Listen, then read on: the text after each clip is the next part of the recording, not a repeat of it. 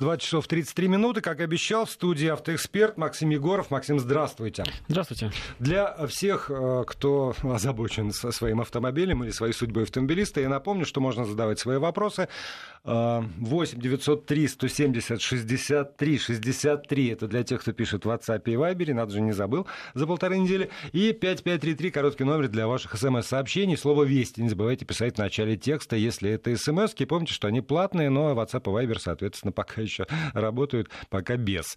Вот, Максим, давайте начнем. И вот с чего. Материал у нас прозвучал в эфире по поводу э, решения Конституционного суда об этих самых э, оставленцах места происшествия. Значит, пьяный водитель сбегает и тем самым избегает ответственности э, более тяжелой за то, что он пьян во время ДТП. И э, КС выдал поручение законодателю, с одной стороны, а с другой стороны, председатель э, Верховного Конституционного суда Валерий Зорькин предложил свой вариант, и среди них установление уголовной ответственности за оставление места аварии. Вот, на ваш взгляд, какими путями может пойти законодатель?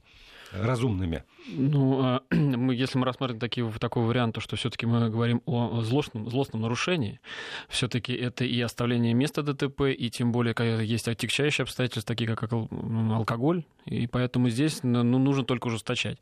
Э, главная проблема еще в том, что если мы, смотрим на всю ситуацию, которая происходит с нашими, с нашими правилами, как мы эксплуатируем автомобиль, э, всегда найдется тот, кто захочет эти правила нарушить. И нарушает их э, зачастую таким образом, что избегает той самой ответственности.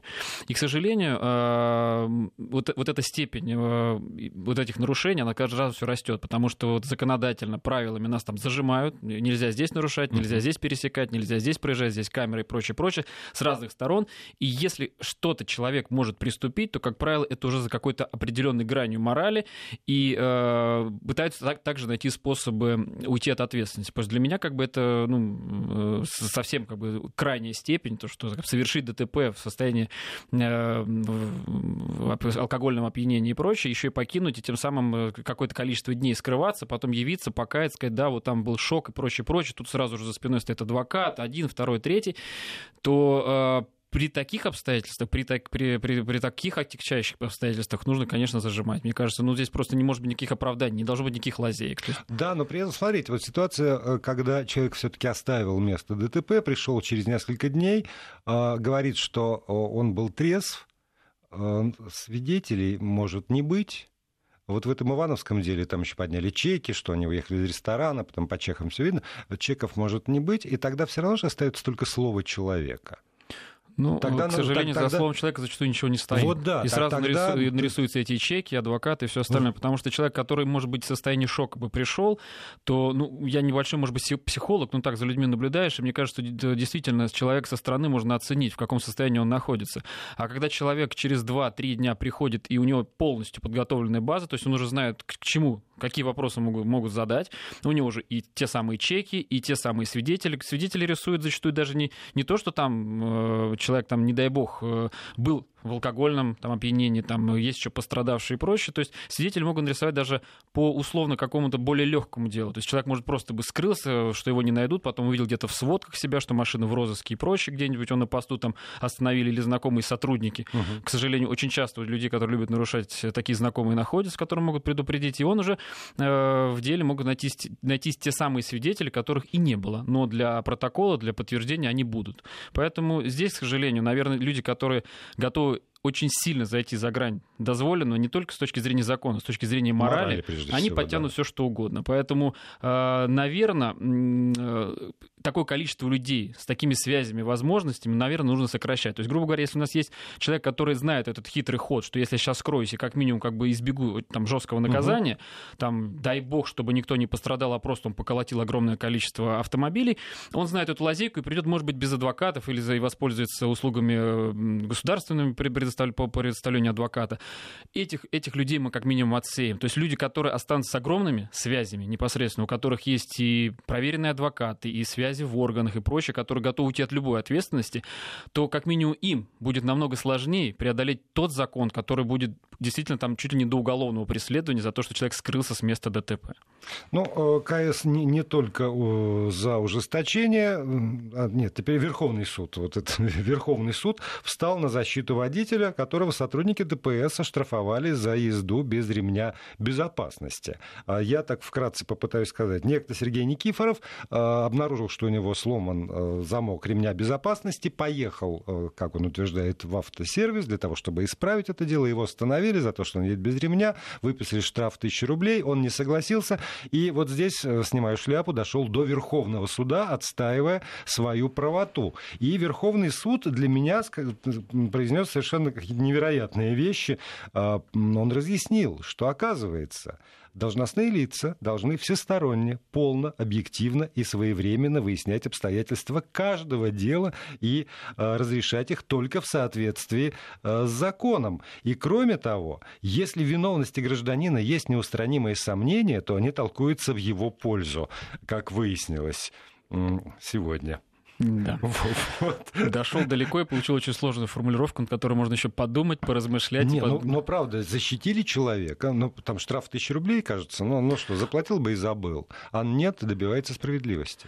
Э, честно говоря, ну, я, я тоже так ознакомился. Может быть, надо чуть глубже посмотреть, потому что по факту э, неработающий ремень безопасности также это прецедент для того, чтобы машину отстранить от эксплуатации. То есть э, это то же самое относится. То есть мы знаем такие яркие примеры, там нештатный автомобильный свет, ксенон стоит на машинах, там, грубо говоря, отечественного производства, uh-huh. на которых на многих у нас его просто нету.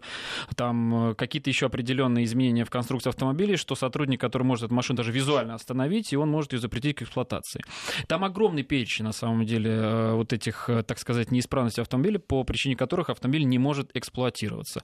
Э, ну, как минимум, одно из самых таких, может быть, ярких, это неисправность тормозной системы. То есть обычному человеку, нормальному водителю, если у него неисправна тормозная система, и он хочет ее починить, наверное, он задумается, не будет брать на себя такой риск, чтобы с неисправной тормозной системой, я не знаю, ехать очень медленно, не тормозить, потому что в какой-то момент она может, ну, там, чтобы, не знаю, ногой остановить uh-huh. в какой-то момент. Он не будет брать на себя такую ответственность, он, скорее всего, вызовет эвакуатор, довезет ее до э, сервиса, и там ее будут чинить. Мы понимаем как бы риск и ответственность. Ну, здесь ремень. Да, здесь, конечно... Нет, ну, правда, из-за ремня вызывать эвакуатор. Здесь надо разбираться во всей этой истории. Угу. То есть понятно, что из-за ремня мы не эм, вызывать эвакуатор-то и не нужно, да, но здесь как бы вопрос именно то, что мы должны понимать, что конкретно, если смотреть нашу букву закона, понятно, что степень тормозная система и ремень безопасности — это совершенно разные истории. Но человек должен понимать, ну, вот у нас такие правила, и мы под них подписываемся. И э, здесь вопрос-то в другом. Здесь нужно зачастую водители, когда они э, чувствуют или правоту на своей стороне, или какую-то систему, там, какую-то степень абсурда, они зачастую начинают э, сотрудникам э, вот, бодаться. И сотрудники тоже идут на принцип. Потому что, ну, честно говоря, мне так кажется, если я не знаю, каким образом, ну, у меня стаж тоже такой уже не маленький, мне за ремень, меня никто даже, бывали такие моменты, что пока там сотрудник идет, его уже откинешь, он такой говорит, ну, не дождались меня продемонстрировать, как вы пристегнуты были. Ну, посмеялись и разошлись. И здесь, честно говоря, каким образом они дошли именно до этого момента, тоже нужно разбираться. Мне так кажется, что каждый пошел на принцип непосредственно. Ну, для меня вообще это странно, потому что, ну, хорошо, не работает зим... ремень, но я знаю, как при... прижать там э, бедром, что называется, так, так что со стороны это выглядит очень правдоподобно. А, а, а здесь, э, ну, случай, вот повод, это всегда так ну, бывает, так часто, когда повод э, незначительный, а вот само по себе решение очень-очень значительное. И то, что Верховный суд напомнил, что в каждом случае даже в случае административного там, правонарушения.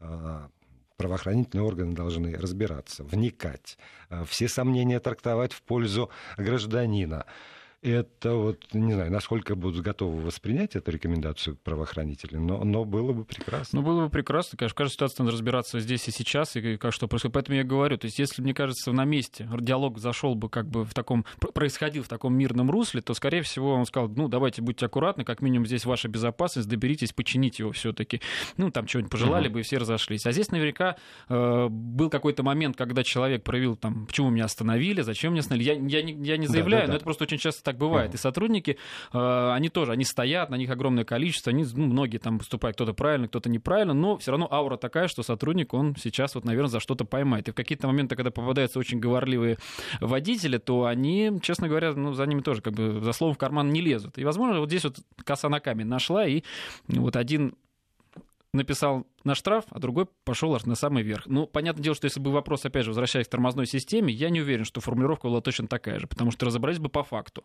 что здесь была угроза не только жизни водителя, который сидит за рулем, ну, если он там резко конечно. попадет в дорожный транспорт происшествие или там, не знаю, просто резко тормознет и ударится лбом о лобовое стекло, а здесь могут могли пострадать. Понятно, что нужно вот такие моменты поднимать и, возможно, носить какие-то изменения. К сожалению, ну, у нас не так быстро и не так просто происходит. Ну, прецедент возник, ну, не знаю. Ну, хорошо, что именно когда человек дошел туда, на самый верх, мы сказали, ну, действительно, вот как бы очень долго вы шли, давайте мы вас да, тут... Давайте поощрим. поощрим. Поощрим хотя бы тысячи рублей, которые вы не будете платить в качестве штрафа.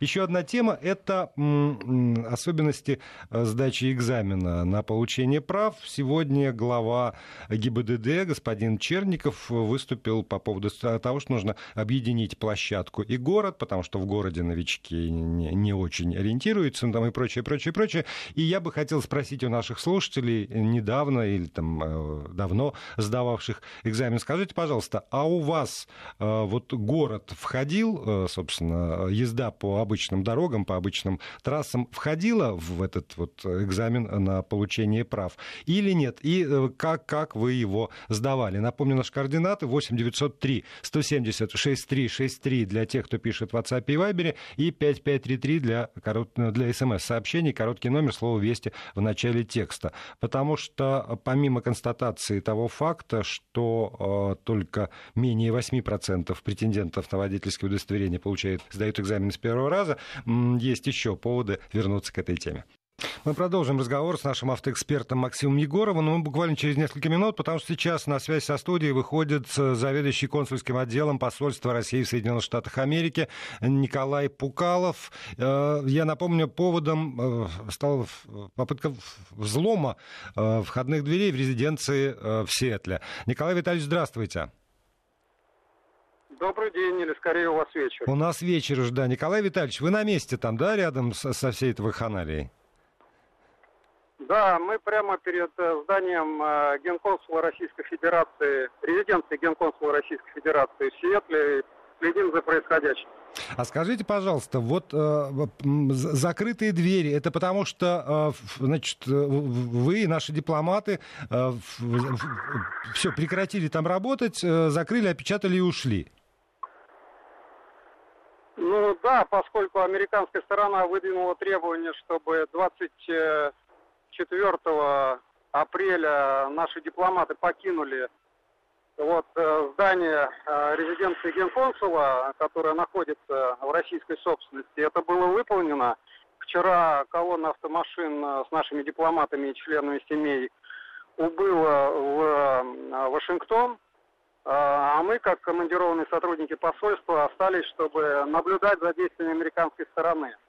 А скажите, пожалуйста, Николай Витальевич, американская сторона с вами не пыталась связываться и договориться? Давайте встретимся там в 8.30 утра, э, вместе откроем двери, пройдем, посмотрим, э, никого ли не осталось, прекращена ли работа? Нет, этого не было, но э, по опыту закрытия генконсульства России в Сан-Франциско и аналогичной резиденции генконсула России в Сан-Франциско, мы примерно понимали, как это будет происходить.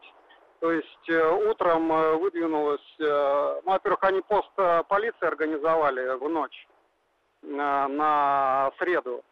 А, а утром с рассветом подтянулись люди из Госдепа, говорится, люди в штатском, и вызвав вселение, сломали входной, замок на входной двери, на территорию, и э, вот уже где-то э, в течение часа, взломав э, двери непосредственно здания резиденции, орудует там, занимается, видимо, обыском чем-то еще. Николай Витальевич, а скажите, вы будете подавать в суд, например, на действия американской, американской стороны? Ну, поскольку мы рассматриваем такие действия, как грубейшее нарушение международных конвенций, в частности, э, конвенции о дипломатических и конских отношениях, да, собственно говоря, и американского законодательства тоже, поскольку люди проникли на чужую территорию. А, мы не исключаем э, никаких, мы, мы, мы не исключаем для себя никаких действий адекватных, включая обращение в суд. И последний вопрос, Николай Витальевич, с вами вообще никаких контактов не пытаются и в это время тоже наладить американцы? Никаких вопросов, там не, не звонят, не разговаривают, ничего вообще? Нет, они действуют сугубо самостоятельно, как э, э, хозяева э, вламывают замки, входят на территорию и орудуют там. Спасибо большое. Спасибо. Николай э, Пукалов, заведующий консульским отделом посольства России в Соединенных Штатах Америки. Прямо с места события, напомню, в Сиэтле, в резиденции консула, э, американцы правоохранительные органы, взломав дверь, приступили к обыску, ну а наши дипломаты наблюдают за тем, что происходит.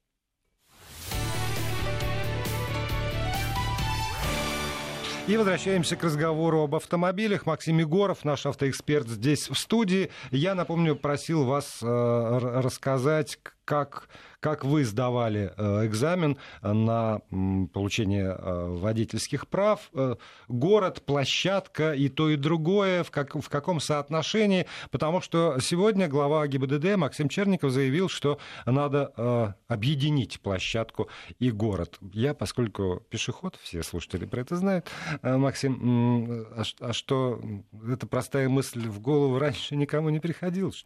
Ну да, экзамен разбивался на три части. Это теория, площадка и непосредственно выезд в город. Вот я сдавал точно так же.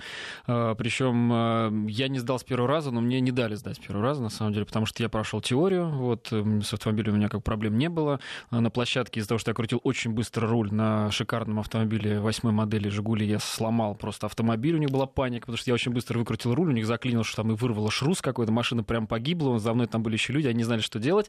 Сказали, ну площадку я сдал, и сказали, езжай в город. Ну и вот в городе уже сотрудник. Эм, я там разъезжался с э, большим грузовым автомобилем, и в итоге я притормозил, вот, пропустил его и, не нарушая разметки, проехал дальше. Сотрудник сказал, что нужно было включить поворотник. Здесь мы немножко вот так закусили. Он сказал, ты, наверное, слишком умный, придешь в следующий раз. Но это такой прецедент нашего общения, поэтому если мы говорим о том, как происходят сейчас экзамены и то, что малое количество людей доходит до того самого города, э, когда мы придем к тому, что э, вот этот экзамен, площадка и город будут объединены, я думаю, что количество людей, которые, которые будут сдавать с первого раза, их будет еще меньше. К сожалению, здесь больше вопрос, наверное, к тем школам, которые обучают, потому что площадка — это тот самый показатель, как человек вообще владеет автомобилем. То есть, как минимум, теми самыми навыками, чтобы можно было тронуться, э, почувствовать габариты автомобиля и прочее. Потому что сейчас большинство, и сейчас есть такая возможность сдавать на автомате, и здесь, ну, к сожалению, наверное, это зачастую не дает никаких навыков к пользованию автомобилем. Потому что человек умеет включать драйв, ехать по прямой и знает, как правило, ограниченное количество, к сожалению, ограниченное количество правил. То есть на красно не проезжаем, там, где остановка стоянка запрещена, там большой штраф, машину не оставляем, иначе увезут. И э, вот эту систему объединения, да, то есть э, человек должен прийти абсолютно подготовленным, сдать теоретическую часть, спуститься вниз, сесть в автомобиль и показать все, что он умеет. Потому что, как минимум, та же самая парковка-разворот, она может произойти и в городе. Но по факту э, еще на, на стадии вот того самого вот этой парковки, вот это всего, эти люди отсеиваются. Поэтому ужесточают э, обучение в школах, и э, здесь надо смотреть, как школы будут готовить. То есть если школы будут готовить точно так же, как они готовят сейчас, и беспристрастный сотрудник, который будет просто сажать будущего водителя в автомобиле, он будет э, двигаться, то как минимум здесь будет валиться еще больше, потому что это стресс, это нервы, и человек, ну, как минимум, если его там в городе, в стесненных э, абсолютно условиях будут просить там припарковаться параллельно там и как-либо иначе, то это, ну, я думаю, что будет заканчиваться крахом еще больше. Конечно, к этому по факту нужно прийти. Но... Да, Максим, но вот э, когда господин Черников говорит о как раз том, что автошколы не могут обеспечить необходимый уровень подготовки водителя, он прав, да? Абсолютно. Плохо учат.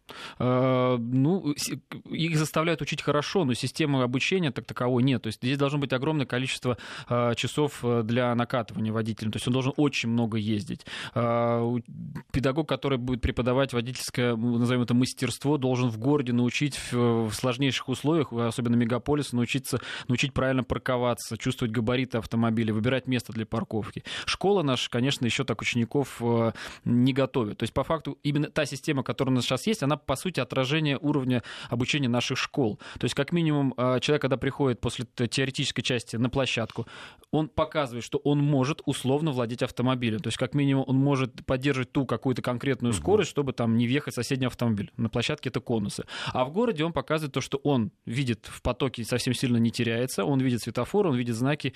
Это, конечно, не идеальный водитель, который э, выезжает на дорогу, и он безопасен. Ну ладно уж, идеальный, ну хотя бы. Но с другой стороны, вот я э, не, не, не, случайно спросил э, слушателей, и есть две группы очень мощных, причем одна многочисленная группа, которая рассказывает про то, что теорию сдал, сдала, площадку сдал, сдала, а город вот с третьего раза.